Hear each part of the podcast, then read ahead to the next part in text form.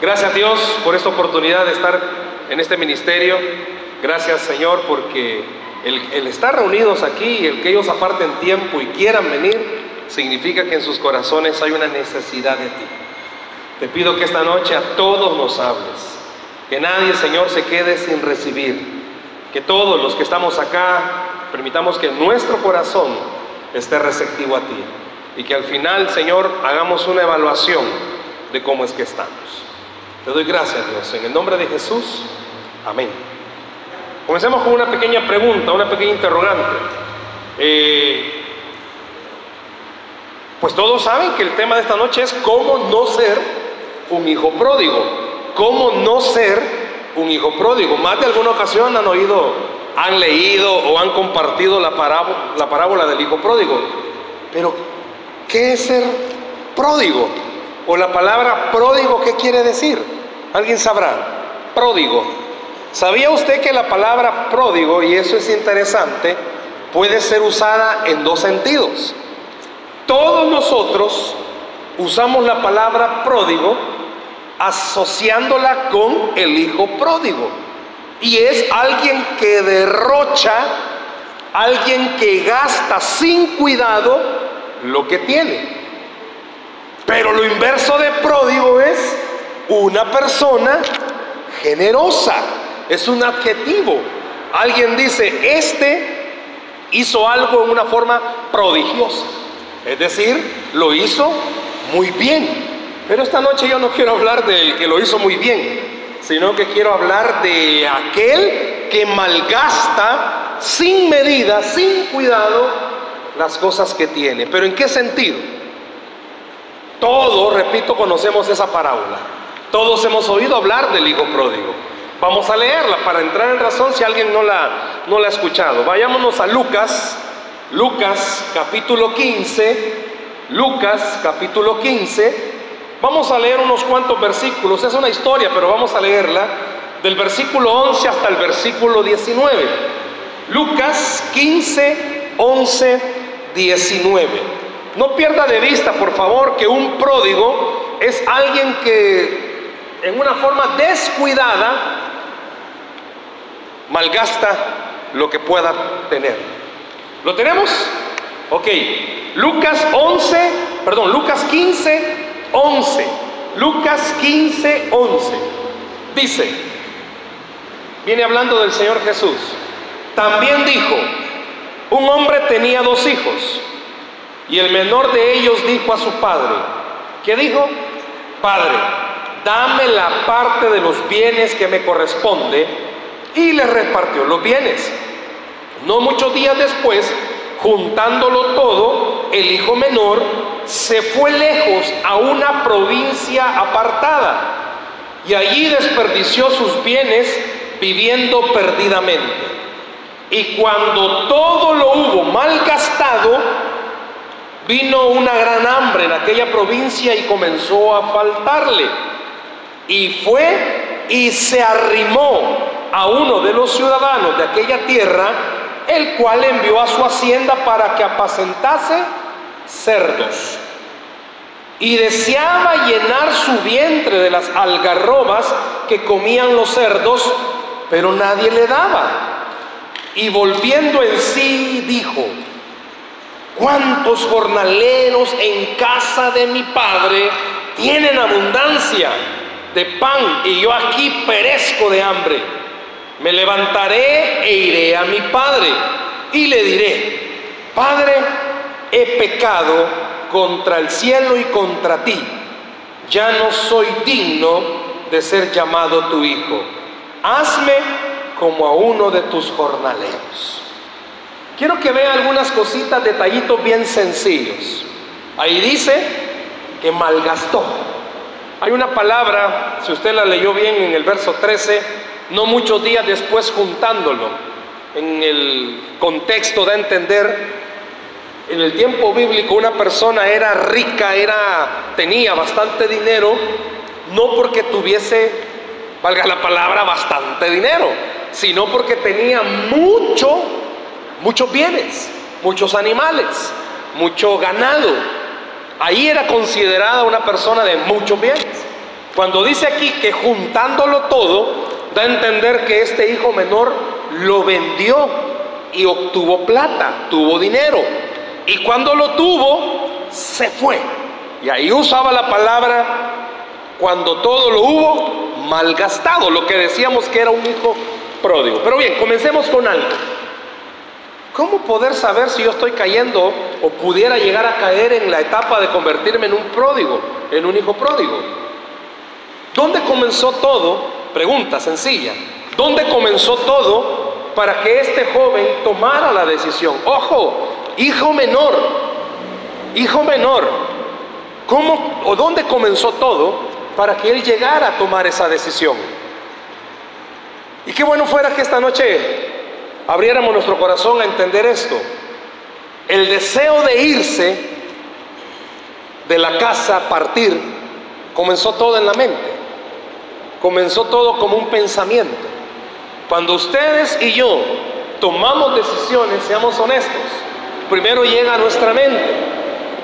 Y estoy hablando no de decisiones trascendentales, sino estoy hablando de cualquier tipo de decisión. Lo pensamos, lo pensamos. Y en esta historia nos da a entender que este jovencito, este hijo pródigo, tomó en su mente el pensamiento, los teólogos dicen quizás se cansó de las reglas, quizás se cansó de ser el menor, quizás se cansó de recibir órdenes de todo mundo, Quizás se cansó del estilo de, estilo de vida que él tenía y decidió hacer lo que hizo.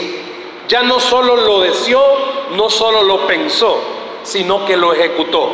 Fue donde el padre y le dijo, dame lo que me toca de herencia. Dame lo que me vas a dar de herencia. ¿Por qué? Pudiéramos, repito, hacernos miles de cuestionamientos. ¿Por qué este joven se quiso ir? Yo quisiera que entráramos a nuestra mente. ¿Por qué es que has tomado las decisiones que has tomado y has, escuchar, malgastado lo que Dios te ha dado? ¿Por qué no lo has cuidado? Seamos honestos. Muchos de los que estamos acá somos en alguna área bien pródigos. ¿Por qué? Porque a veces solo, solo a esta reunión venimos, si es que venimos. Y si a la iglesia venís, pues solo venís pero no entras. Y si entras, no estás. Y algunos están aquí, pero su cuerpo, su mente a saber por dónde anda, afligido, preocupado, cabeceando a ver si viene alguien que invitaste o algo por el estilo. No estás aquí. Muchos de los que estamos acá, quizás en nuestra vida, estoy hablando como cristianos, como personas que nos hemos acercado a Dios, seamos sinceros, nos ha cansado. Hay una palabra en hebreo, nos ha hartado el cristianismo. Porque pareciera ser que no lo haga, no haga aquí, no haga allá, no vaya aquí, no vaya allá, no mire aquí, no mire allá. Y te haces una pregunta que quizás el hijo pródigo se la hizo. ¿Y qué daño le voy a hacer yo a la gente al pedirle el dinero que yo quiero pedirle a mi papá? No sé cuántos de ustedes han hecho esa... ¿Y qué daño le voy a hacer? ¿Y qué daño te hago? Yo no sé cuántos de ustedes han hecho esa pregunta. O mejor dicho, han dado esa respuesta. ¿Y qué daño voy a hacer? Porque todos somos así. Cuando sabemos que algo no está bien, ¿y qué daño hago? Pues no en mi vida, pues. ¿Y en qué los perjudico a ustedes? ¿Y a ustedes en qué los estoy? Díganme en qué los estoy dañando, pues. Ustedes no, va, pero alguien de allá afuera podría decir, si me pongo bolo y a ustedes en qué los daño, pues. Si el que va a andar mal soy yo, no ustedes. Vaya, si yo comienzo a querer fumar, ¿y a ustedes en qué les voy a hacer daño, pues? Es más, me voy a comprar de esa burbuja para que no le haga daño ni a la atmósfera, vaya. No, no, no, si yo es más, reciclo las botellas para no dañar el planeta. ¿Cuántos quizás habremos aquí que pensamos? ¿Y qué daño le estoy haciendo a la gente? Vaya, es más, ni publico dónde ando para no dañar a 20, 50, vaya. Ni subo fotos donde yo estoy para que no digan, ve, y ese va a la iglesia. No, si yo cuido el ministerio. ¿Qué daño hago pues? El pródigo pudo haber dicho, ¿y qué daño hago? Seamos honestos. El hijo pródigo comenzó con un pensamiento. No sabemos sinceramente qué fue lo que lo motivó. Te hago una pregunta, tú que en algún momento escuchaste de Dios y que sabes pues que no andas tan bien, papá. ¿Por qué es que no andas tan bien? Buena pregunta. ¿Por qué es que no andas tan bien? Porque todo comienza, ay, qué reglas, que levantarse temprano. No, me venía a las 5. Si eso es temprano. Reglas, ay, que el grupo, que cansado, usted no sabe las cosas. ¿Cuántos de los que estamos acá, seamos honestos? Comenzó todo como algo leve, yo sé manejarlo, yo sé controlarlo, yo sé hasta dónde voy a llegar. El hijo pródigo aparentemente no estaba pidiendo nada malo, lo que estaba pidiendo era su parte de la herencia, no le robó nada a nadie. A nadie le estaba quitando algo que no era de él, aparentemente era de él. Es que el problema no estaba, y si te das cuenta, en lo que le dieron, sino que en que él no cuidó lo que recibió. Muchos de los que estamos acá, Dios nos ha dado la oportunidad, porque esto de estar escuchando su palabra es una oportunidad que no todos la tienen. Que alguien se interese por vos, el líder que esté aquí y que está toda la semana, mira, vamos a ver grupo, algunos de ustedes sean honestos, han silenciado ese WhatsApp para que no les esté cayendo y esté ya, Y más de alguno de sus líderes manda algún su mensajito, manda algún su texto y es como, ah, ya está, ¿Saben que yo, bueno, en los grupos con los que trabajamos, pues lógico, el WhatsApp te ha ahorrado tantas cosas, me bendito el Señor, Y he creado algunos grupos, bueno, pero también yo dije, no, hay tanto inconverso, no, hay tantos conocidos, digo, de los contactos inconversos, no. Le voy a mandar todos los días un versículo. Ahí tengo una chorrera de lista de lo que he creado un, ¿cómo se llama eso? Mensaje de difusión, algo así se llama, porque ese volado es más atarantado que yo. ¿Qué? De, la chorrera que les mando, unos dos que tres, lo abren y dan gracias. Otros ya en automático, ni amén dicen, sino que amén. Vaya, está bueno, pero algunos de ustedes quizás sus líderes siguen en los grupos, amarillo, azul, rosadito, siguen, ok. Y es como de repente no, pues sí, es que quieren fundar el rosadito. Ahora, de repente, te manda el mensaje y sea honesto. Yo no sé cuántos ya los tienen hartos. Si este como que no sabe todas las veces estoy yo en el grupo, si soy el único que llega porque me manda recordatorio. Seamos honestos.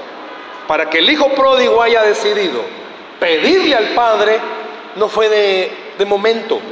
Para que vos y yo hayamos hecho las cosas malgastado.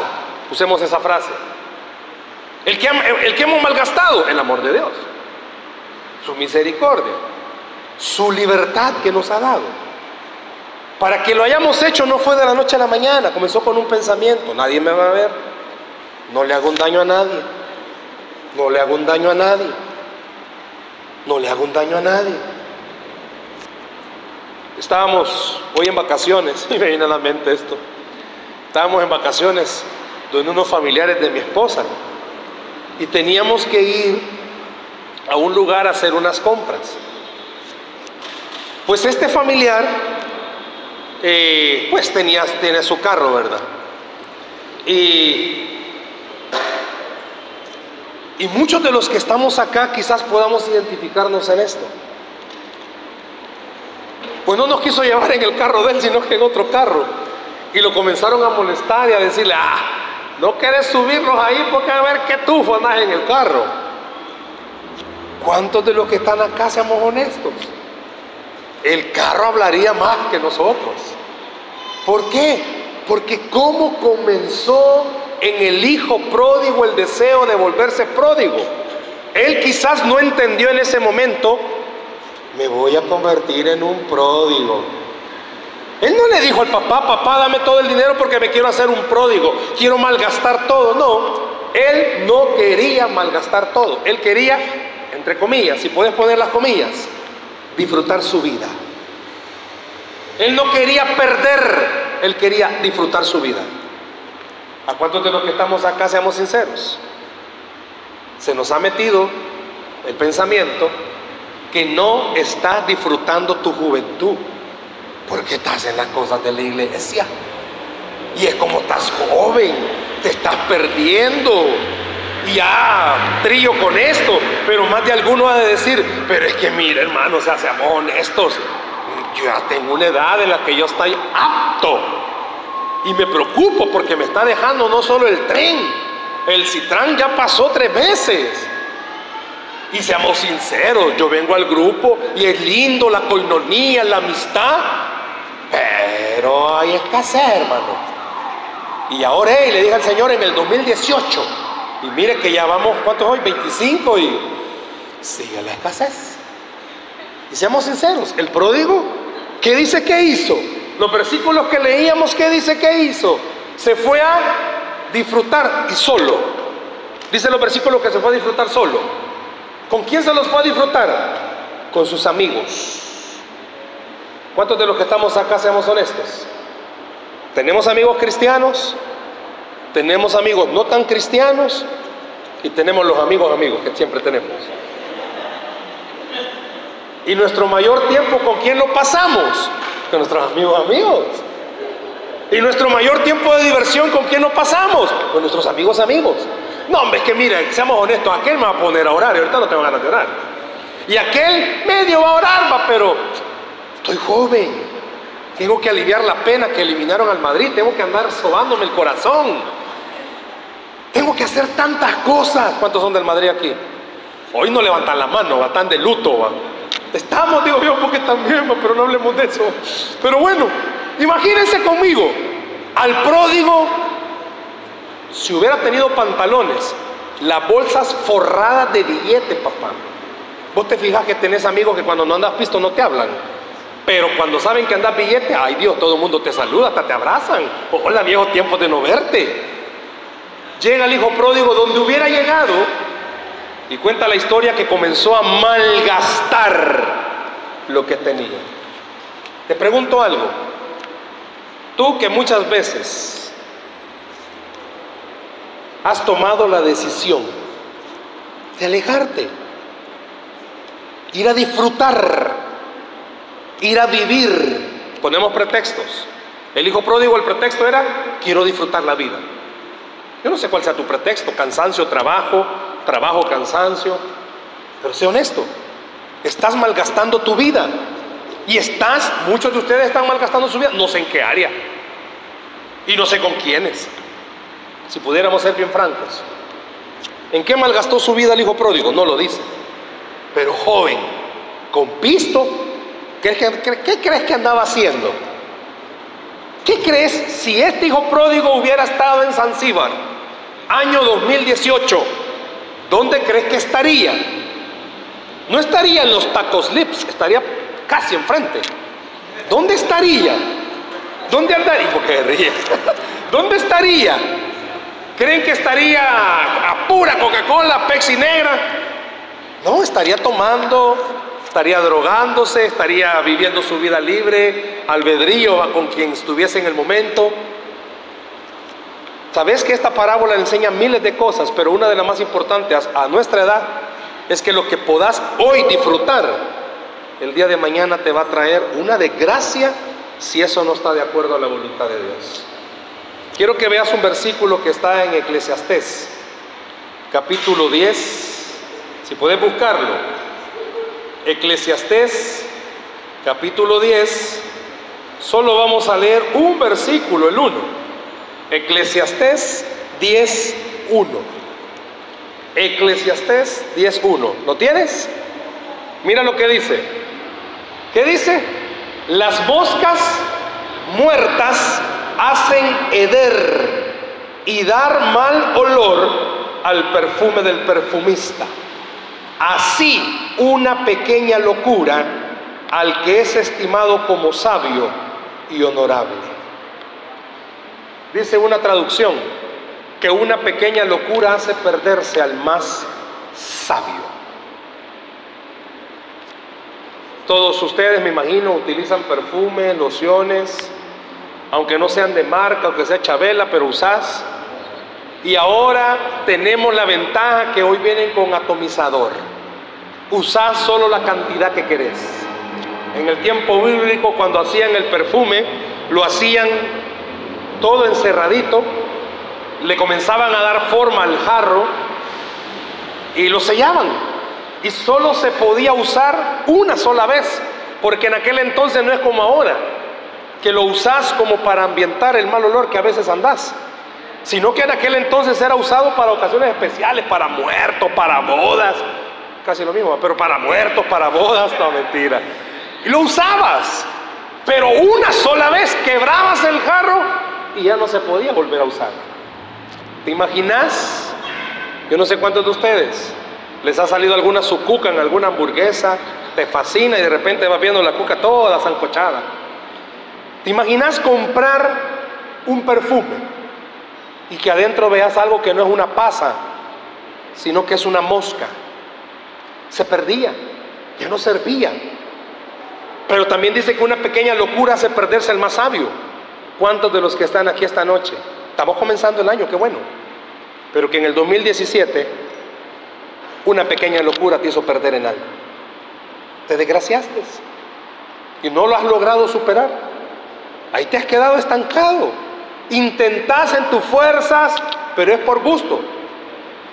No podés, no podés avanzar. Avanzás un paso y retrocedes como 30. ¿Por qué? Porque es más fuerte lo que está pasando en tu vida, lejos de Dios, que cerca de Él. ¿Te has vuelto un pródigo? ¿Te has vuelto alguien que está derrochando las cosas que Dios te ha dado?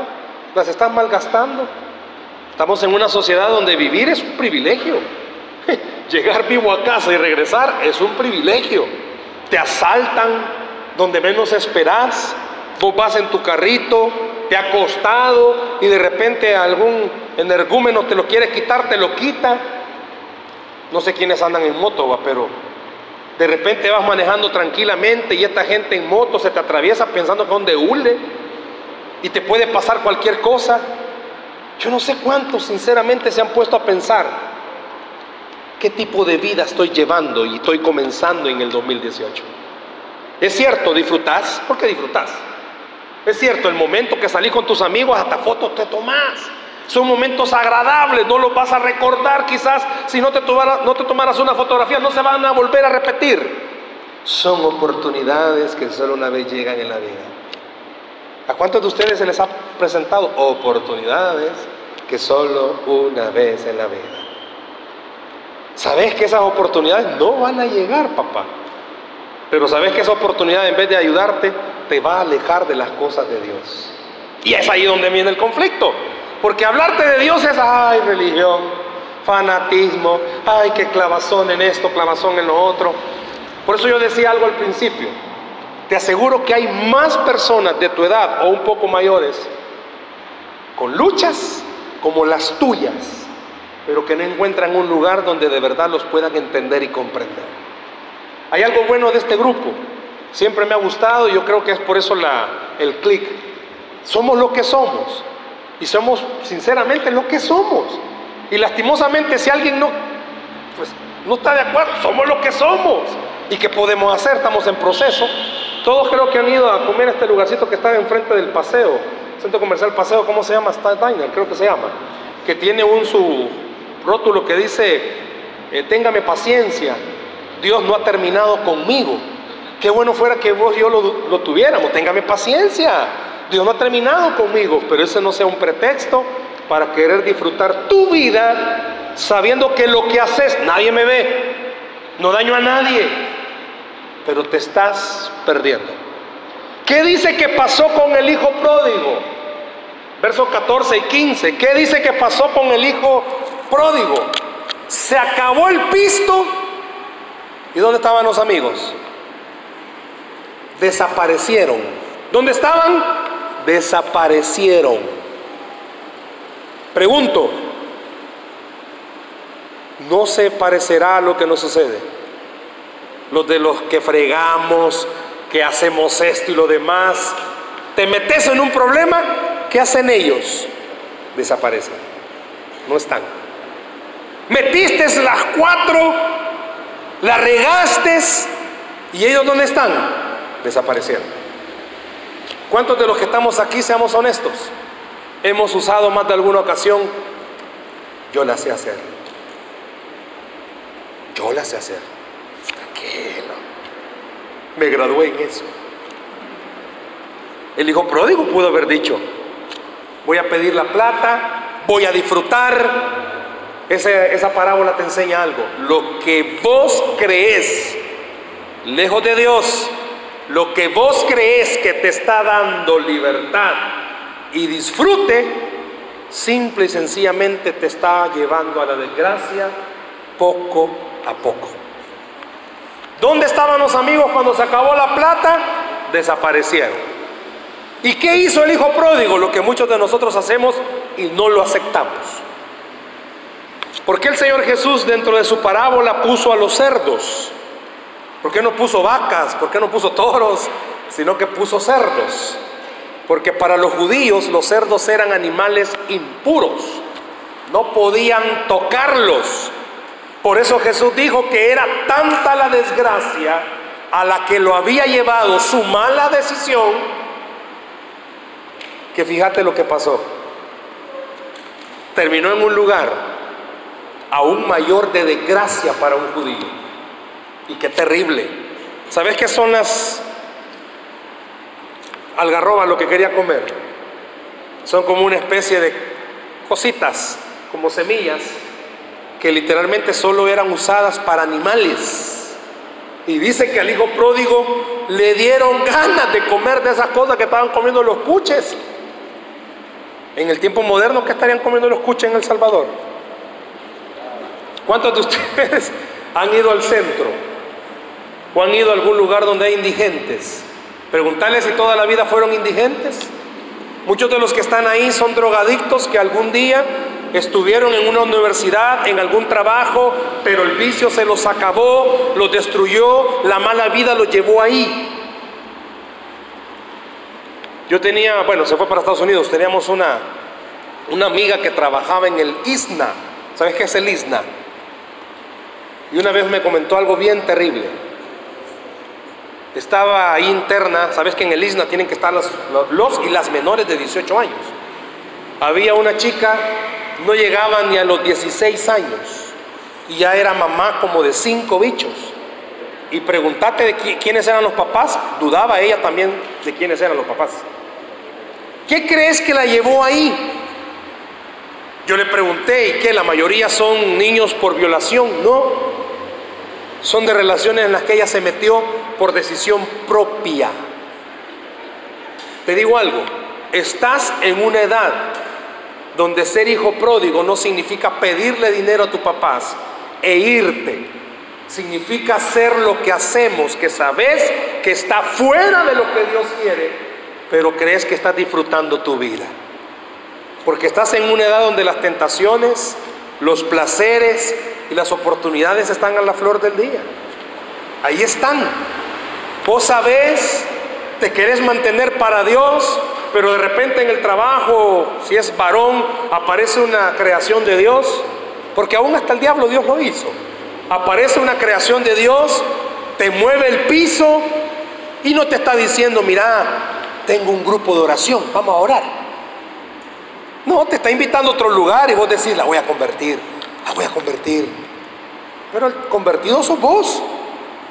Y en algún momento llegas a la conclusión, bueno, ni modo, Señor, el alma para ti y lo demás para mí. Y es como, ¿cómo comenzó? El hijo pródigo, ¿cómo comenzó? Con un deseo en su mente. Quiero disfrutar mi vida. ¿Cuántos de los que están acá han dicho lo mismo? Quiero disfrutar mi vida. Quiero disfrutar mi vida. Ya estoy en edad. ¿Cuántos de ustedes discuten con sus papás? Si viven todavía con sus papás. Mamá, disculpa, o sea, ya trabajo, me mantengo, no me das nada, lo único que me das es techo. O sea, y no estoy haciendo nada malo. ¿Qué hago con lo que hago? ¿Qué mal hago? O sea, vos acostate, mamá, o sea, yo voy a venir bien. Y allá está tu mamá una en la mañana cabeceando, esperándote. Y llegas con chicles en la boca, todo brilloso, y es como, mamá, que el gran sol que está haciendo, entendeme. ¿Cuántos de ustedes sean sinceros? Ya trabajan, se mantienen solos. Y es como, ¿y qué mal estoy haciendo? No le hago un daño a nadie. El hijo pródigo dijo lo mismo. Me voy. ¿Y qué mal le voy a hacer a mi papá? Pues, ¿qué mal le voy a hacer a mi hermano? ¿Qué mal le voy a hacer a los demás con la decisión que yo tome. Seamos sinceros, estás en una edad bien propensa a tomar esas decisiones. ¿Por qué? Porque la gente que admiramos, futbolistas, estrellas, no sé, hacen lo que hacen, viven su vida loca y vos decís, ah, pues sí se puede.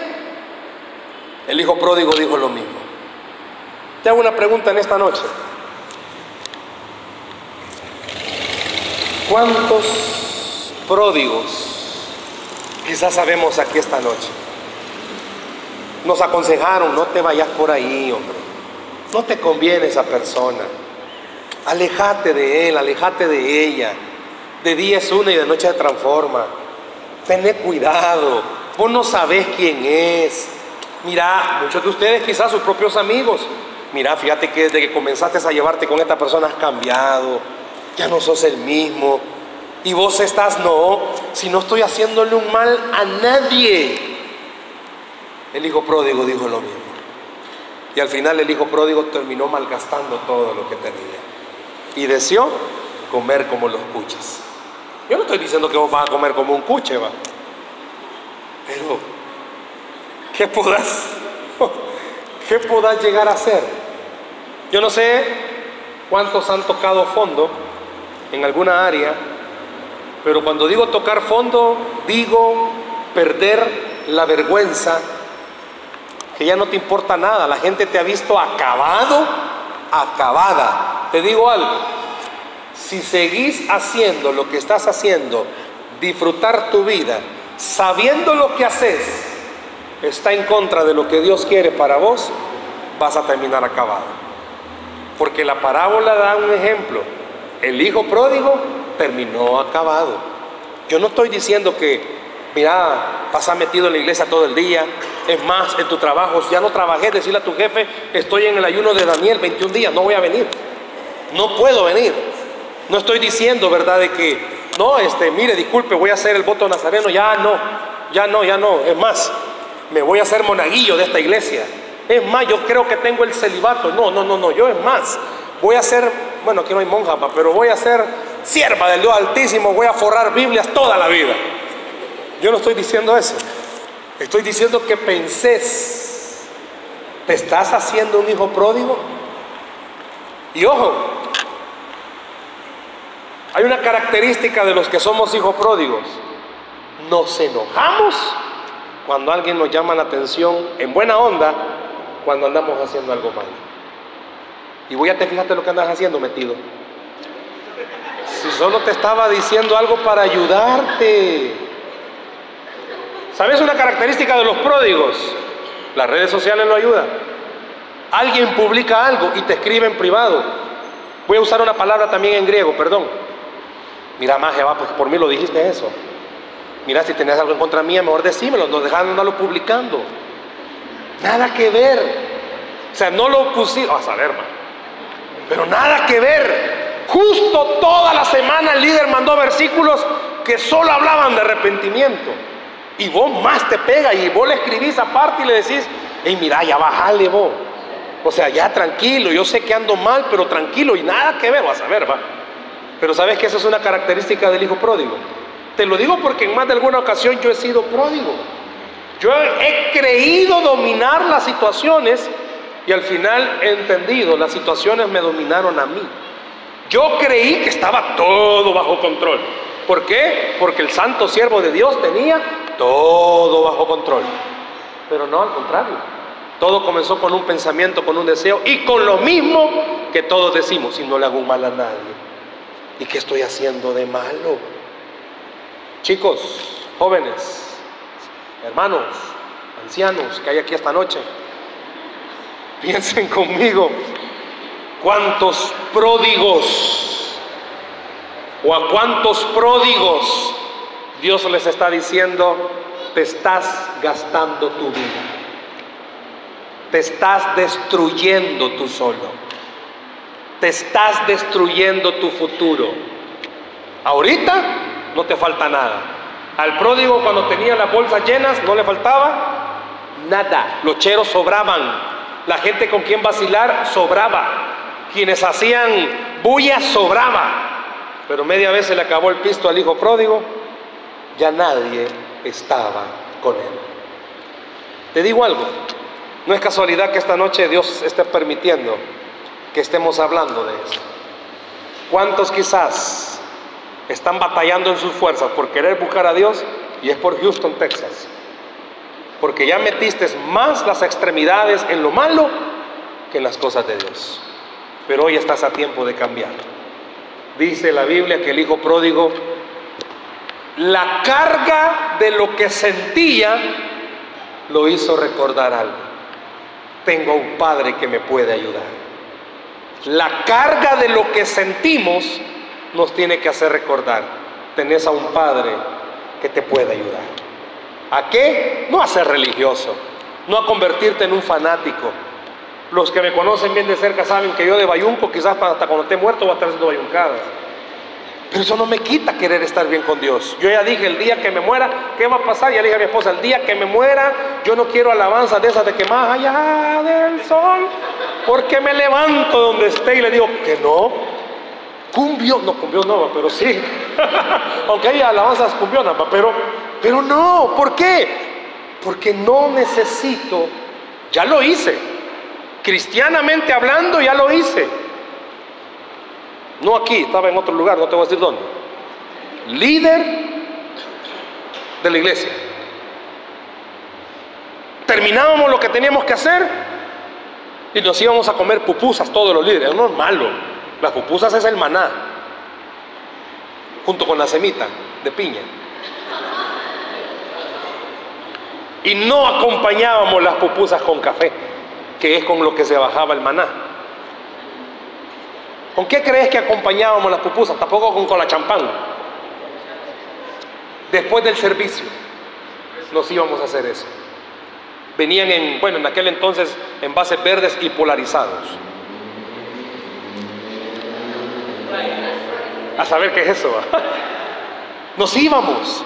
Y no creas que todas las semanas es como que el Merdiga vaya a los líderes de los grupos, ya saben, va, reunión de planificación. Yo no entiendo por qué los domingos, un paréntesis, cada vez que se reúnen salen todos raros de esa reunión, pero bueno. ¿Te imaginas mi estilo de vida? Llegaba, servíamos, oraba, me quebraba delante del Señor y después chupaba. Consagrado, Pues sí, si los de allá usan un subinito para consagrar, yo también usaba otra cosa para consagrarme. Y eso me hizo hacerme un hijo pródigo que creyó que sus cosas estaban controladas. ¿Y sabes qué pasó? Eso me comenzó a controlar a mí. Y comencé a malgastar mi vida. Al punto, tocar suelo. ¿Y sabes qué lo yuca? Que ya nadie cree en vos después. El hermano mayor se enojó, dice la parábola, ya no la leí hasta ahí. Y se enojó con el padre por ustedes. Muchos se van a enojar, pero no importa. Dios siempre tiene amor para sus hijos pródigos. Si no, mira dónde estoy hoy, híjole, años después, años milenales después. Yo no sé si esta noche vos tengas que ponerte a cuentas como hijo pródigo con Dios. Yo no estoy diciendo que a partir de mañana cambia tu forma de vestir, no, seguí vistiéndote igual. Cambia tu forma de hablar, no, seguí, perdón, seguí hablando igual. Lo que tiene que cambiar es tu corazón de entender. El mundo me atrae y es atractivo. Pero Dios me enamora y es lo mejor. Yo no sé cuántos pródigos sabemos aquí esta noche que necesitas entender. Dios te está llamando. Deja de andar ya comiendo comida con los cerdos cuando tenés comida con Dios. Deja de andar buscando los placeres del mundo que lo único que van a hacer es destruirte. Vení a Dios dice que el arrepentimiento en el hijo pródigo vino por causa de su situación desesperante. ¿Cuántos están así esta noche? Antes de que pasen los músicos, cerra tus ojos un momentito. Cerra tus ojos un momentito, porque quisiera hacerle la pregunta a todos en esta noche.